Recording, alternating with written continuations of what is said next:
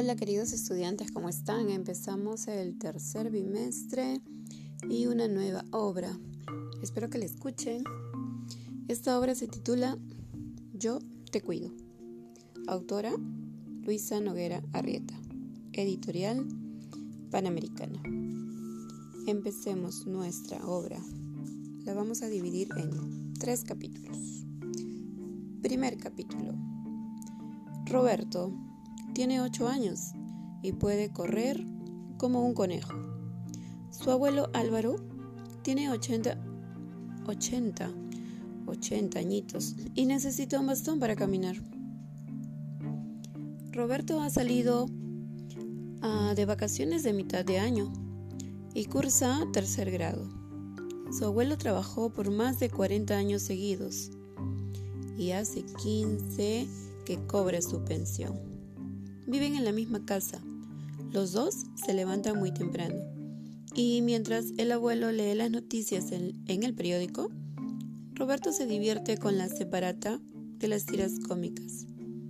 El abuelo se toma una taza de café caliente y Roberto toma una leche tibia, aunque se muere por probar el café negro. Se pregunta, ¿por qué su abuelo lo disfruta tanto? ¿Y cómo puede beber de aquella taza tan humeante sin quemarse la lengua? A las 8 de la mañana desayunan y luego tienen todo el día para estar juntos. El abuelo peina con cuidado el poco cabello blanco que rodea su cabeza. Ha perdido el de la parte superior. Roberto trata de domar con un cepillo y un poco de gel el rebelde pelo negro y brillante que crece por toda su cabecita. Observa sin perder detalle el ritual de afeitada de su abuelo. Primero, esparce con la ayuda de una brocha una gran cantidad de espuma blanca sobre su cara. Y mientras ésta actúa suavizando su piel, alista en su alcoba la ropa que va a ponerse. Regresa al baño y llena una pequeña vasija con agua caliente. Saca con uno de sus dedos la delgada cuchilla. Uy, está filosa, dice el niño, guiñándole un ojo. Luego pasa lenta, muy lentamente, su máquina de afeitar sobre sus mejillas y su mentón.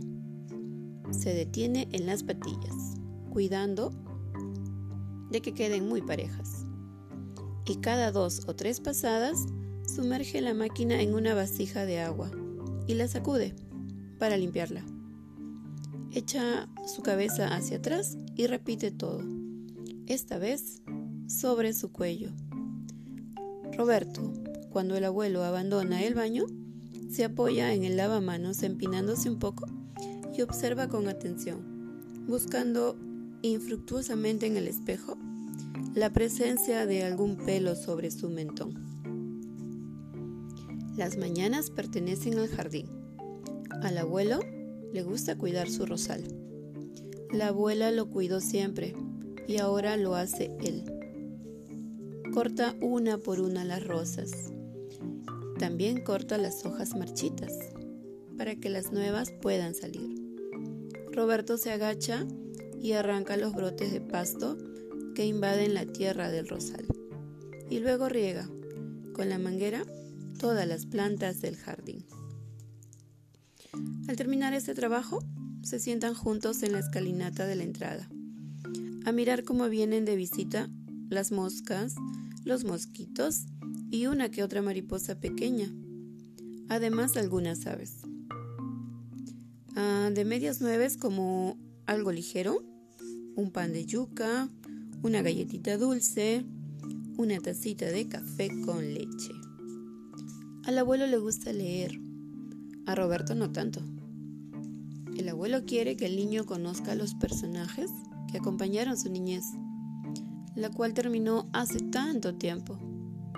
Tiene muchos libros en su alcoba, libros grandes, voluminosos, de tapa dura, y el papel está un poco amarillento con muchas, pero muchas letras y ni un solo dibujo.